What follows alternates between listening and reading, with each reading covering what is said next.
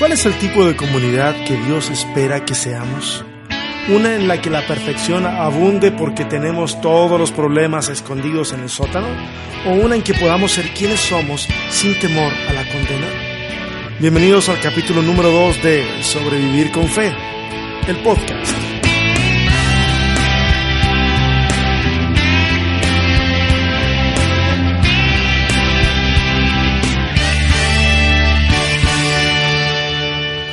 Bienvenidos y bienvenidas una vez más. Este es el capítulo número 2 de este podcast que hemos llamado Sobrevivir con Fe. Gracias a las muchas personas que estuvieron escuchando el podcast de la semana pasada, un podcast que tenía una introducción un tanto larga. Yo no quiero que sean tan largos estos podcasts, pero esa era una introducción que valía la pena hacer. Gracias por aguantarla, gracias por escucharla, gracias por el feedback que me hicieron llegar algunos a través de inbox, eh, otros fueron comentarios personales. Gracias a todos y todas los que me acompañaron en esta nueva aventura. Eh, aún más, gracias a los que se suscribieron al podcast. Recuerden que el podcast lo subimos semana a semana en la plataforma de iVoox, pero también está indexado en iTunes.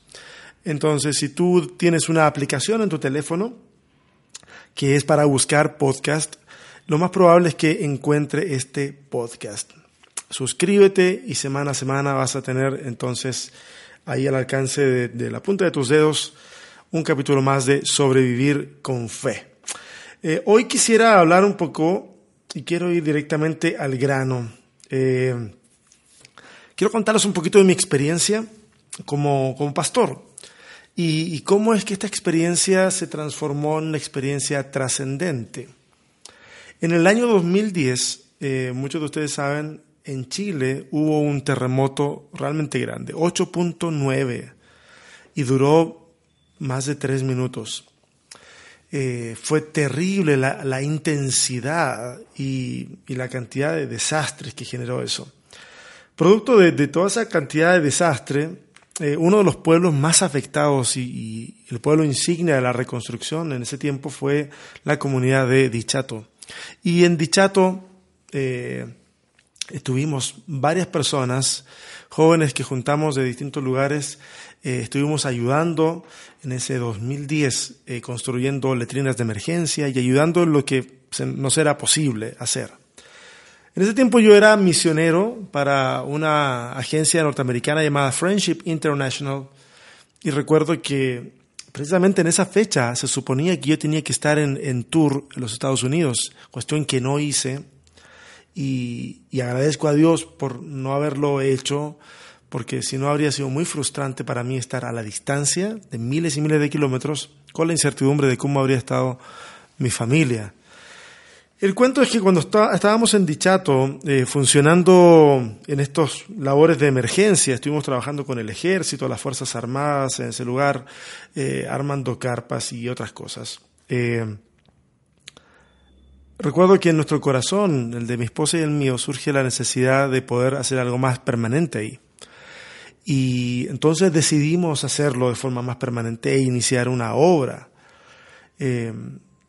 Y fue muy interesante todo el proceso a través del cual se inicia el asunto. Nosotros no habíamos conectado realmente con la comunidad, la comunidad estaba muy reacia a aceptar eh, una iniciativa nueva de parte de la iglesia.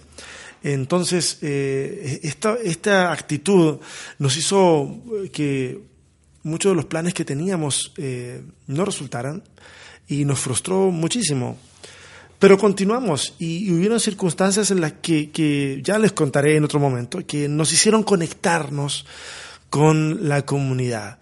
Y, estando en esa conexión nos dimos cuenta de la gran necesidad que había de, un tipo de iglesia o una, pudiéramos decirlo, me voy a arriesgar a decirlo, una versión del cristianismo que estuviera menos amarrada a esquemas religiosos teníamos en, ese lugar, nos reuníamos en una casa en la orilla del mar, una casa que había sido cubierta por el mar. Cuando la acondicionábamos, sacábamos peces de entre medio de, las paredes. y arena y una serie de otras cosas. Eh, cuando acondicionamos la casa para reunirnos, este, recuerdo que la gente llegaba y era tan espontánea. Ese lugar realmente se sentía como la casa de todos y de todas. Y, y, ahí estábamos y le dábamos la bienvenida a las personas y era una sensación increíble. Añoro esa sensación de, de saber de que estamos haciendo algo verdaderamente trascendente. Nos dolió mucho dejar eh, ese proyecto. Terminamos un proyecto de plantación que duró tres años y luego quedó en manos de una denominación en, en Chile que fue la que nos brindó el apoyo para hacer esa obra. Eh, sin embargo, creo que muchas de las cosas que tienen que ver con la iglesia en general, eh, que tienen que ver con la dinámica, las dinámicas que se generan en, las iglesias, eh, no, no, las siento que vayan de acuerdo a lo que, la iglesia en un principio intentó ser. Y no, no, me refiero al tema de que la liturgia y todo eso, porque puede haber una iglesia muy litúrgica, pero muy conectada, muy orgánica. Y pueden haber otras tremendamente modernas y totalmente desconectadas. Entonces, no, no, no me malinterpreten, no tiene que ver con liturgia, no tiene que ver con manifestaciones eh, de un estilo u otro, sino con algo que va más, va más allá. Eh, durante años he estado eh, escuchando a personas que tienen serias críticas y traumas con, con, la iglesia. Algunos me han dicho, la iglesia me robó a mi familia. Eh, otros han echado la culpa a la iglesia de sus fracasos matrimoniales. Y es cierto, cada cual es responsable de lo que, lo que hace y lo que sucede, pero tampoco es menos cierto que a veces la iglesia puede mejorar nuestra calidad de vida. Y cuando hablo de iglesia, yo sé que el otro día escribí iglesia en un comentario en Facebook y alguien dijo, esta persona no tiene idea de que la iglesia no es un lugar, sino son las personas, etcétera, etcétera. Bueno, eh, el asunto es que las palabras pueden tener múltiples significados, porque más que significados, las palabras tienen usos. Por lo tanto, yo puedo hablar de la iglesia para hablar de la institución también. Y es en ese sentido que quiero hablar en esta en este momento. Esta es la tarde para mí de este día miércoles 3 de octubre del 2018. Uno de los problemas que observo en la iglesia en general es que nos hemos alejado del sentido comunitario y familiar, en el que todos en la comunidad de fe somos iguales. Más bien, por el contrario, hemos adoptado un sentido bastante tribal, en el que la jerarquía y el éxito materialista, usualmente, se, se ha instalado con mucha fuerza. La figura pastoral se ha distorsionado en, en muchos casos. Y por favor, aquí yo hago generalizaciones. Eh, así que no, no, espero que, que, nadie salga con algún comentario que diga, no, mi pastor no es así. Fantástico, excelente, extraordinario. Pero estoy generalizando esta figura del pastor que, que, a veces se ha distorsionado a tal grado en que muchas veces parece más bien una figura gerencial y no un, un acompañante, no aquel que va con nosotros en el camino. Hemos creado espacios en donde parece que ser hipócrita es todo lo que el mundo espera. Nadie habla de sus fallos, nadie admite errores, todos viven en victoria. Y todos tienen éxito en sus empresas y, y tienen familias súper felices. Eh, y son espacios en donde pueden, nadie puede traer elementos a la reunión que arruinen el ritual. O sea, todo tiene que ser perfecto, todo tiene que ser excelente y todo tiene que ser un show. Um, hay lugares en donde la gente no, no, cuando te pregunta cómo estás, no espera jamás que tú le respondas realmente cómo estás. Es un saludo cordial y nada más que eso. yo entiendo eso al pasar por la calle, cuando uno va y alguien le dice, oye, ¿cómo estás? Y alguien te dice, bien, todo bien, excelente. Pero, pero, ¿qué pasa cuando estamos en un lugar donde se supone que las personas importan? Eh, a veces la gente lo único que hace es simplemente ponerse una careta, careta de cristiano de día domingo y, y mostrarse feliz y en victoria cuando a veces están destrozándose por dentro. Mi francés, quiero advertirles, no es muy bueno, y esto porque voy a nombrar un nombre en francés, y eh, como, como excusa para mi pésimo francés, Eh, y como ayuda, todo tiene un doble propósito, y como ayuda para que ustedes puedan buscarlo por internet, voy a pronunciar el nombre de este antropólogo francés tal y como se escribe. Se llama Marc Auger o Marc Auger, pero me parece que mi francés puede estar bastante equivocado. Bueno, él, él, acuñó la expresión no lugar, como una expresión separada por un guion, no lugar, para referirse a aquellos espacios transitorios que no son lo suficientemente importantes como para ser considerados lugares. Lugares en donde la gente se instala. La idea detrás del concepto es que un lugar es donde la gente echa raíces o tiene un significado eh, especial el lugar. Lugares, el no lugar vendría a ser entonces un lugar donde uno va de pasada y es accesorio a otra cosa mayor. Eh, él menciona, por ejemplo, supermercados, aeropuertos, una carretera, ejemplos de ese tipo de no lugar. Un lugar, entonces, es uno en el que nos relacionamos, puntos de encuentro significativos, espacios que nos confieren identidad. Eh, ya, entendemos que es subjetivo. Eh, el, idioma está trabajando en función de definir una idea, un concepto. Eh, pero es interesante que pudiéramos tomar este concepto e incluso aplicárselo a la iglesia. ¿Es posible considerar la iglesia como un no lugar? ¿Un espacio que no es lo suficientemente importante para ser considerado un lugar, por lo menos en el concepto de Marc Auger? un espacio en que lo relacional ha sido superado por la maquinaria del ciberritual, porque a veces la calidad de una reunión está determinada no por el mensaje, a veces la calidad de la reunión está determinada por la cantidad de tecnología que desplegamos para que sea bueno. Eh, yo he estado en lugares en los que, a, menos que alguien desde la plataforma anime a que saludes a la persona sentada justo a tu lado, podrían pasar meses sin siquiera dirigirle la palabra. Es decir, tú llegas a ese lugar y la estructura te, te, te encierra como si fueras a ver una película. Ah, no te importa el que va al lado, tú vas a lo que vas. Te vas a sentar y vas a hacer, eh, vas a ver la película si fuera un cine, o vas a ir y vas a hacer lo que te piden que hagas. Eh, estar juntos no es ninguna garantía de estar unidos o conectados. Eh, tomar el metro en la hora peak es garantía de estar en un grado de proximidad que solo se podría comparar a estar bailando una balada eh, con, tu esposa o con tu novia. Eh, sin embargo, la desconexión es absoluta. O sea, estás junto, estás muy apretado, pero la desconexión es absoluta. Incluso evitamos cruzar miradas porque esas miradas invadirían eh, de una forma distinta el espacio personal del otro. Hizo que los estás apretando, pero este tipo de desconexión al que recurrimos con la mirada evita entonces que podamos invadir el espacio personal. Eh, como les decía, el tema del cine, si vamos a una avant premiere, en donde todo el mundo quiere ver la película, todo el mundo puede estar ahí junto, con la misma idea, pero totalmente desconectados el uno del otro. De la misma manera, en estas reuniones podemos estar muy cerca el uno del otro y podemos obedecer al pastor cuando nos pide que saludemos a la gente, sí, y podemos darle la mano a nuestro vecino. Podemos incluso repetir todo lo que nos pidan que repitamos, eh, que se lo digamos, lo digamos para nosotros, se lo digamos a la persona que está a nuestro lado, todo, todo, todo, todo eso podemos hacerlo en completa desconexión. Eh, el apóstol Pablo nos dice algo así, mira, alégrense con los que están alegres y lloren con los que lloran. Ahora yo me pregunto, ¿es posible reír y llorar con un montón de desconocidos?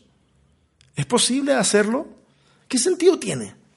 ¿Cómo, ¿Cómo puede ser posible que mi alegría no despierte simplemente asombro o incluso envidia en la gente? O que mi tristeza no genere reacciones que solo quisieran o quieran acallarla, ¿cierto? Reacciones así, como cuando tú eh, estás contando un problema y llega la gente y te dice, eh, no le preguntes a Dios por qué, sino para qué. O gente que viene y estás en medio del dolor más terrible y te dice, a los que aman a Dios, todas las cosas les ayudan a bien. Está fantástico decir ese tipo de cosas, pero muestra la más absoluta desconexión, falta de empatía increíble, porque cuando estás pasando una situación difícil y quieres alzar la mirada y preguntarle algo a Dios, no hay preguntas que estén restringidas, tú puedes abrir tu corazón, soltar toda la frustración y gritarle a Dios sin temor de que este Dios se sienta ofendido nosotros pensamos de que Dios tiene problemas verdaderamente. A veces pensamos, o yo creo que la gente piensa que Dios tiene problemas de autoestima, en donde si no le dices la palabra correcta a Dios, entonces Dios se va a sentir mal y entonces, no sé, o te va a ignorar o te va a castigar. ¿Qué es eso de decirle a una persona que perdió hace poco tiempo? Un amigo me contacta por, por redes sociales no sabían de él hace un tiempo y me dice, hace dos meses íbamos camino a la frontera para ayudar en una iglesia y un conductor en estado de ebriedad se cruza el eje central, nos impacta a nosotros, nos damos vuelta varias veces. Y iba con mis hijos, iba con mi esposa, mis hijos salieron ilesos, yo también pude salir un poco aturdido, pero salí Sacamos a mi esposa, mi esposa nos habló un momento, llegó la ambulancia, se la llevaron y ella falleció. ¿Cómo es posible que podamos experimentar un grado de, falta de empatía en el cual solamente le digamos a la gente, hey, para los que aman a Dios, todas las cosas les ayudan a bien? Eso significa que no estamos conectados absolutamente con nadie. Y cuando tenemos que contar alguno de los éxitos, pareciera que lo que despierta puede ser envidia. Por favor, no me entiendan mal, creo en el crecimiento de la iglesia y creo que, puede haber mucha gente y que pueden estar conectados el uno con el otro. Por favor, no me entiendan mal, pero el crecimiento tiene que ser integral. El crecimiento no solamente puede ser numérico. Si vamos a estar con un montón de gente a nuestro alrededor, por favor, conectémonos. Eh, quiero contarles a modo de, a modo de historia algo que está reflejado en una carta que escribe el apóstol Pablo a la iglesia de Corinto. Y mira, quiero que uses tu imaginación mientras voy contando la historia. Mira, la ocasión es especial. Hay suficiente comida como para un pelotón. Los invitados comienzan a llegar, pero los anfitriones actúan con ciertas consideraciones para con algunos y con un poco de desprecio, diría yo, hacia otros. No hay que ser un experto en sociología para advertir que bajo ese mismo techo hay algunos que son ricos y otros que no lo son, o que lisa y llanamente son pobres. Algunos son esclavos incluso, otros esclavos que lograron su libertad. No obstante, todos están en ese lugar, todos los que están en ese lugar, proclaman que son iguales. Pero, curiosamente, nadie actúa con igualdad. Unos se abalanzan sobre la comida mientras otros solamente observan. El vino fluye con generosidad en ciertos lugares de la casa mientras que a otros se les hace agua a la boca tan solo pensar en su sabor. La cita es una celebración. Sin embargo, todo termina en discusiones. La cita es la cena del Señor, la Eucaristía, la comunión o como quieran llamarle. Y el lugar, como ya se los dije, es Corinto. El apóstol Pablo se entera de esta situación, les escribe a estos veleidosos corintios una carta en la que trata, entre otros temas, el de la cena del Señor. Y en esa carta escribe lo siguiente, porque el que come y bebe sin discernir el cuerpo, come y bebe su propia condena. Pablo habla de comer y beber en una iglesia en donde no todos comen y no todos beben. Y permítanme aquí hacer una pequeña y muy sencilla exégesis en este momento. Ya dejé de contar la historia, ya ubicaron ustedes seguramente de, qué estoy hablando. Eh, el verso 27 de, de ese capítulo dice, por lo tanto, cualquiera que coma este pan o beba de esta copa del Señor en forma indigna es culpable de pecar contra el cuerpo y la sangre del Señor. Pablo construye un paralelismo muy interesante. Eh, pan, cuerpo, copa, sangre. y establece que participar de manera indigna de estos elementos, es decir, del pan y de la copa, es pecar contra el cuerpo y la sangre del Señor. ¿Se entiende el paralelismo, cierto?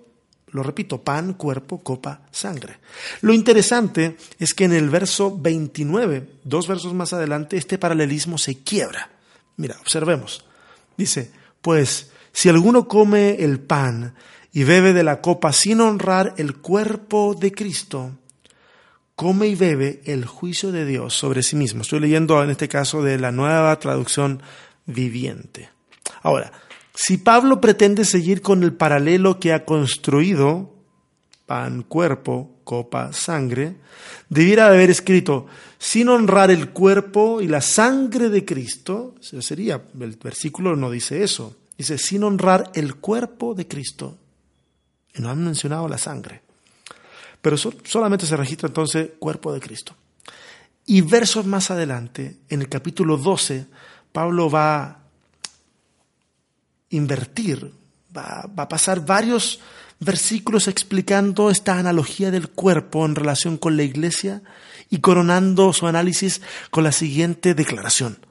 Ustedes son el cuerpo de Cristo. No puedo ocultar que a mí me resulta más orgánico entender ese honrar el cuerpo en relación con mi prójimo que en relación con elementos rituales, por lo menos como aparece ahí en el verso 29. ¿Es que acaso hemos caído en pecado por no discernir este cuerpo de Cristo que son mis hermanos? Nos llenamos el estómago sin la mayor preocupación. Y aquí ya no estoy hablando de la cena del Señor, ahora quiero hablar de la vida.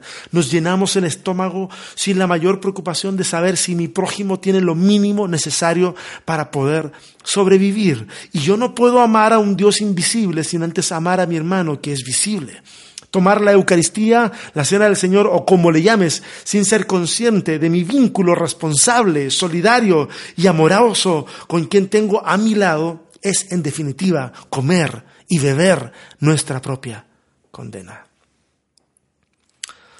Hay un proverbio eh, africano que dice, si quieres ir rápido, camina solo, pero si quieres llegar lejos, camina acompañado. La iglesia es un organismo, no una organización. Está viva por la vida de Cristo y esta vida se manifiesta en recipientes imperfectos que somos nosotros. La perfección completa nos resulta imposible de, atrapar. Solo somos perfectos cuando cumplimos nuestra misión como cuerpo de Cristo. Somos iglesia solo cuando somos comunidad cuando somos capaces de serlo fuera de las fronteras que los edificios nos imponen, cuando somos capaces de abrazar las falencias de nuestros hermanos y hermanas y ellos abrazar las nuestras, cuando somos capaces de reír y llorar juntos, cuando encarnamos el milagro de mostrar una vez más Cristo caminando sobre la tierra, cuando cuando nuestra arma deja de ser, dejan de ser los argumentos, la condena y la defensa de nuestros derechos y comienza a ser el amor entre nosotros, porque solo cuando nos amamos el mundo cree. Ok, gracias por acompañarnos en este capítulo número 2 de Sobrevivir con Fe, el podcast. Nos estamos escuchando la próxima semana. Bye.